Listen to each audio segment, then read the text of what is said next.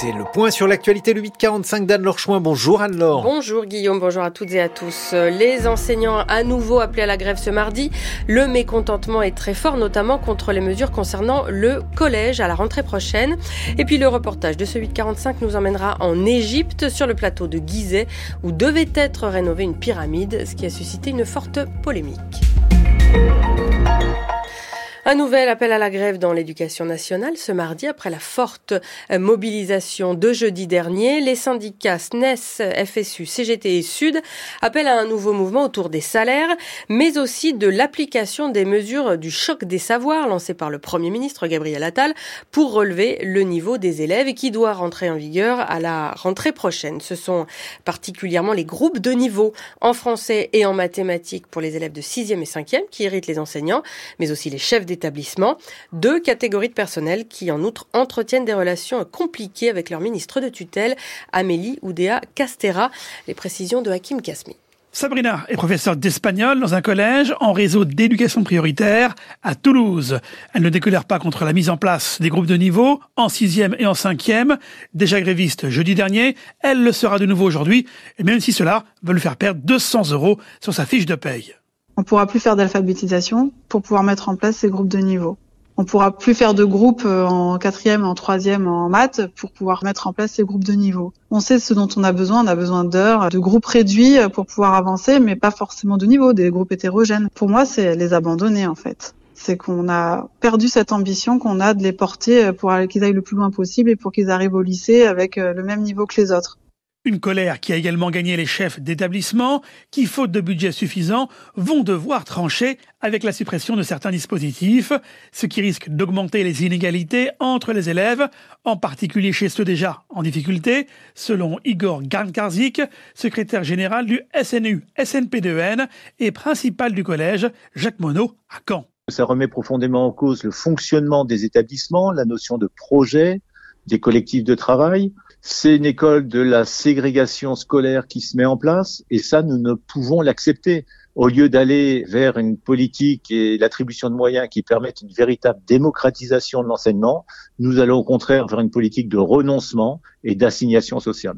En attendant, même si le maintien d'Amélie Oudéa-Castera pose question au sein même de la majorité, la ministre de l'Éducation a confirmé que les groupes de niveau seront bien mis en place dans tous les établissements à la rentrée. Par ailleurs, la démission du recteur de l'Académie de Paris vendredi a causé une vague de critiques sur la nature des réformes engagées par l'exécutif, notamment donc cette réforme du collège. Plusieurs hauts cadres de l'éducation nationale redoutent une séparation de fait des bons et des mauvais élèves avec une crainte pour l'orientation de ces derniers. Le groupe de prêt-à-porter IKKS envisage de réduire ses effectifs et de fermer des magasins.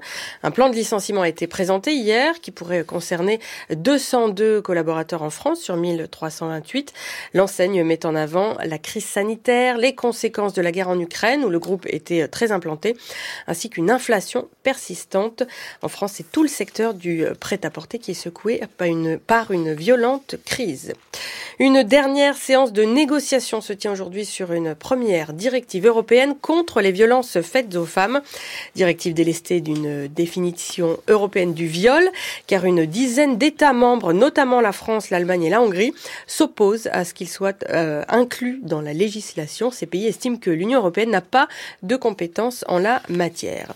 Et puis un bébé de deux mois a été euh, tué et trois autres personnes blessées ce matin dans une frappe russe dans le nord-est de l'Ukraine, annonce du gouverneur de la région. Euh, le soutien à l'Ukraine qui sera au centre des entretiens en fin de semaine entre le président américain Joe Biden et le chancelier Olaf Scholz qui sera en visite à Washington. Suite du 845 d'Anne Lorchouin qui nous emmène en Égypte l'Égypte des pyramides. Le pays doit revoir sa copie après une polémique suscitée euh, par l'annonce fin janvier par le patron des antiquités égyptiennes d'un grand projet de rénovation de l'une des pyramides de Gizeh, celle de Mykérinos. Dans une vidéo euh, tournée au pied du monument, le patron des antiquités donc parlait de projet du siècle, mais l'annonce a fait bondir spécialistes et amateurs et depuis le chantier qui avait commencé à prendre forme s'est volatilisé.